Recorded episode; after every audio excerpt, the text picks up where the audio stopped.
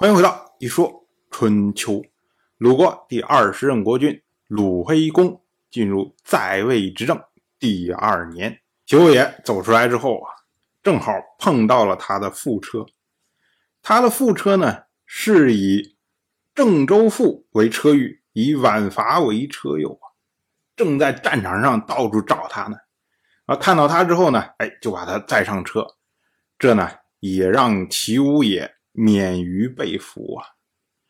由韩厥把冯丑富给抓回去了，这才发现哦，原来这不是齐武也啊！但是呢，他还是把冯丑富献给了西克。西克非常生气啊！西克非常希望这会儿这个就是齐武也，然后呢，他可以好好的嘲笑一下齐武也。但是没想到，竟然就是一车右而已。于是呢。希克就打算要杀死冯丑富。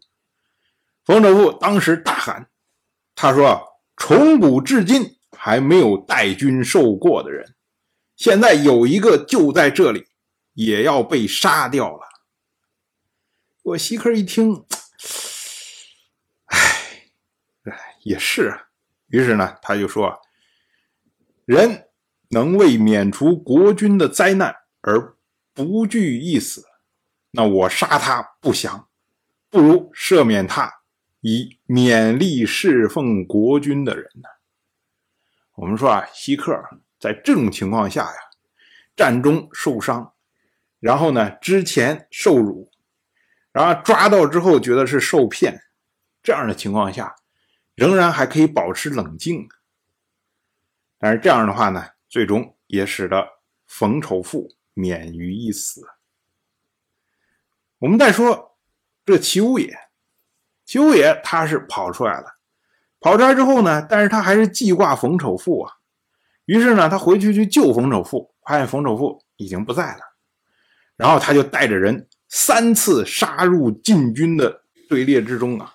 每一次杀出的时候，这些齐国游离在外的这些军军队啊，都跟随他一块退出来。所以这么三次杀进杀出之后啊，齐武野。也就收拢了齐军的残兵。那齐武也这时候也知道啊，冯守富肯定是找人找不着了，而且呢，齐军败局已定啊，那现在就考虑如何撤退的问题了。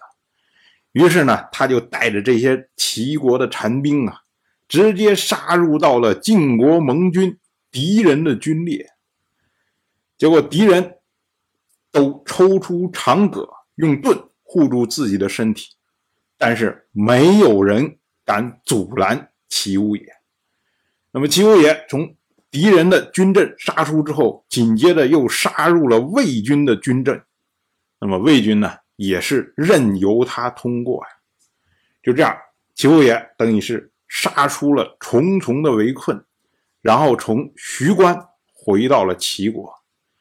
当时看到守城的人呢，他跟守城人说：“你们要尽力守城。”齐军已经战败了，结果齐武也过了徐关，回到齐国，这么一路向齐国都城走。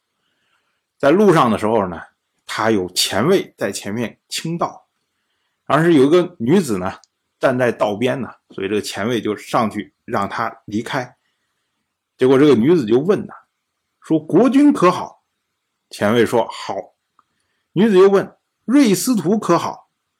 所谓锐司徒啊，这个锐指的是矛类的这种兵器，像什么长矛啊、长戈呀，什么这些东西。那么锐司徒呢，就大概是主管这类兵器的一个官员。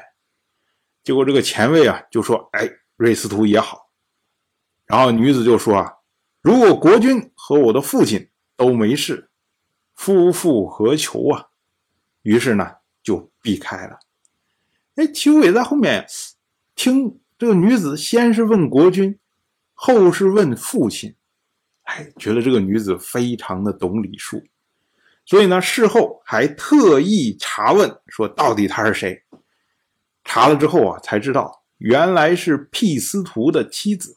所谓辟司徒呢，就是负责壁垒这样的一个官员。修也觉得很高兴，这说明他治下的这些臣子以及这臣子的家属，都教养非常的好。于是呢，他特意赐给这个女子石榴这个地方作为他的养义，以表达对他懂得礼数的赞赏。齐国也退回到齐国了。那么晋军呢，紧随其后啊，从秋余进入齐国，然后攻击马行。那么齐国这一下受到了非常大的压力。当然，我就这么一说，您就那么一听。感谢您的耐心陪伴。如果您对《一说春秋》这个节目感兴趣的话，请在微信中搜索公众号“一说春秋”，关注我。您不仅能得到《一说春秋》文字版的推送，还可以直接和我互动交流。我在那里等待您的真知灼见。